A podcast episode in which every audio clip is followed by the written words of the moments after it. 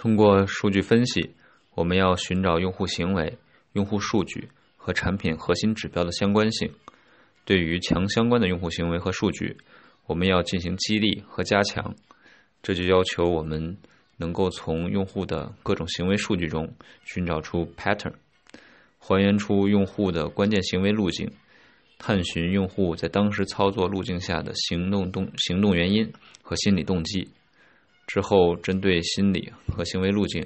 可以分别优化，即一，对心理动机进行放大，使用户获得更大的心理满足感；二，对关键路径进行引导、简化等调整，提高路径效率，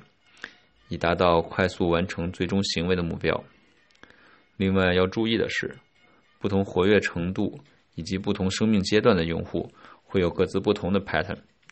要分别进行分析和设计。小结下今天的关键词：一、分析数据相关性；二、找出 pattern；三、针对性加强。今天的节目就到这里，下周再见。